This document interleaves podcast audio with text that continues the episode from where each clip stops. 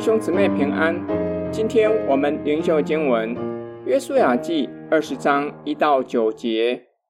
耀华小玉约书亚说：“你吩咐以色列人说，你们要照着我借摩西所晓諭你们的，为自己设立逃城，使那无心而误杀人的，可以逃到那里。这些城可以做你们逃避暴雪仇人的地方。那杀人的。”要逃到这些城中的一座城，站在城门口，将他的事情说给城内的长老们听，他们就把他收进城里，给他地方，使他住在他们中间。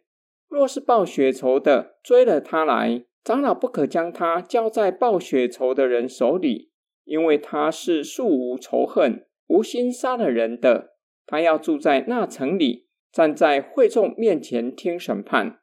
等到那时的大祭司死了，杀人的才可以回到本城本家，就是他所逃出来的那城。于是以色列人在拿弗他利山地分定加利利的基底斯，在以法莲山地分定示剑，在犹大山地分定基列雅巴。基列雅巴就是希伯伦，又在约旦河外耶利哥东，从流便支派中。在旷野的平原设立比席，从加德支派设立激烈的拉莫，从马拉西支派中设立巴山的戈兰，这都是为以色列众人和在他们中间寄居的外人所分定的诚意，使误杀人的都可以逃到那里，不死在暴雪仇人的手中。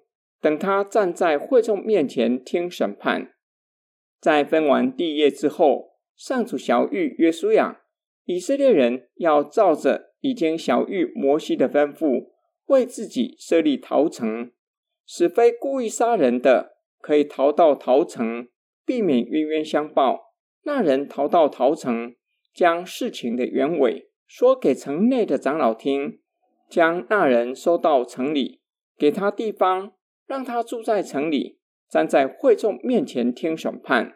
城内的长老不可将人交给报血仇的，因为那人与受害者并无深仇大恨，乃是意外造成憾事发生。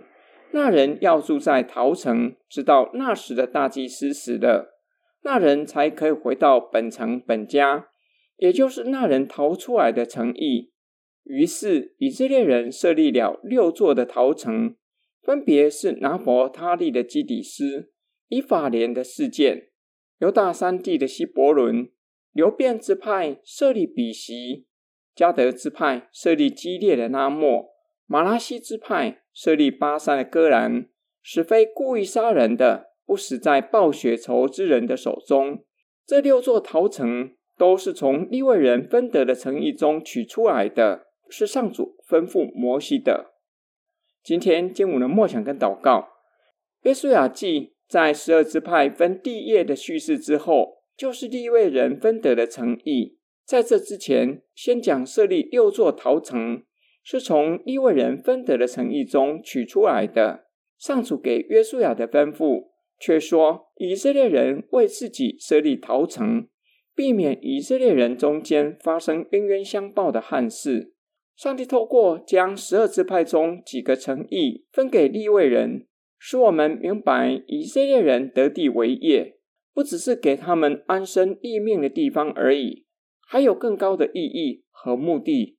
首先，需要明白，从分得的地业中设立逃城，乃是顺服神，照着神的指示，却是为自己设立的，是十二支派给自己的礼物，免得以色列人陷入冤冤相报的仇恨之中。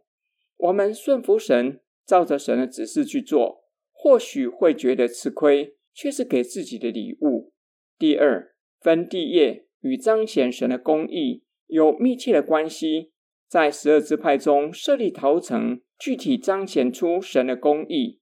犯罪的人受到应有的惩罚，让非故意杀人的得到从神来的保护。但是那人也因一时的疏忽，付上代价。就是从此离开家人，直到大祭司去世，才可以回到家人的身边。第三，将诚意分给利未人，就像把地分给十二支派，是为了成全利未人的服事。设立逃城，具体体现这点。我们要好好思想：上帝给我们才干，给我们工作，给我们属世的财富，是为了什么？纯粹让我们可以安身立命，在生活上无后顾之忧吗？神给我们今生的恩福，是为了成全我们的服事。我们就要善用神所赐的恩典，侍奉神，服侍有需要的人，让人的生命在神的里面被保存。我们一起来祷告：爱我们的天父上帝，感谢你赐给我们永远的生命，又赐给我们今生的福分，使我们可以享受在你里面所赐给我们诸般的恩惠。求你教导我们，叫我们知道。如何善用你所赐的恩典，让我们和众人一同将感谢、颂赞全都归给你。我们奉主耶稣基督的圣名祷告，阿门。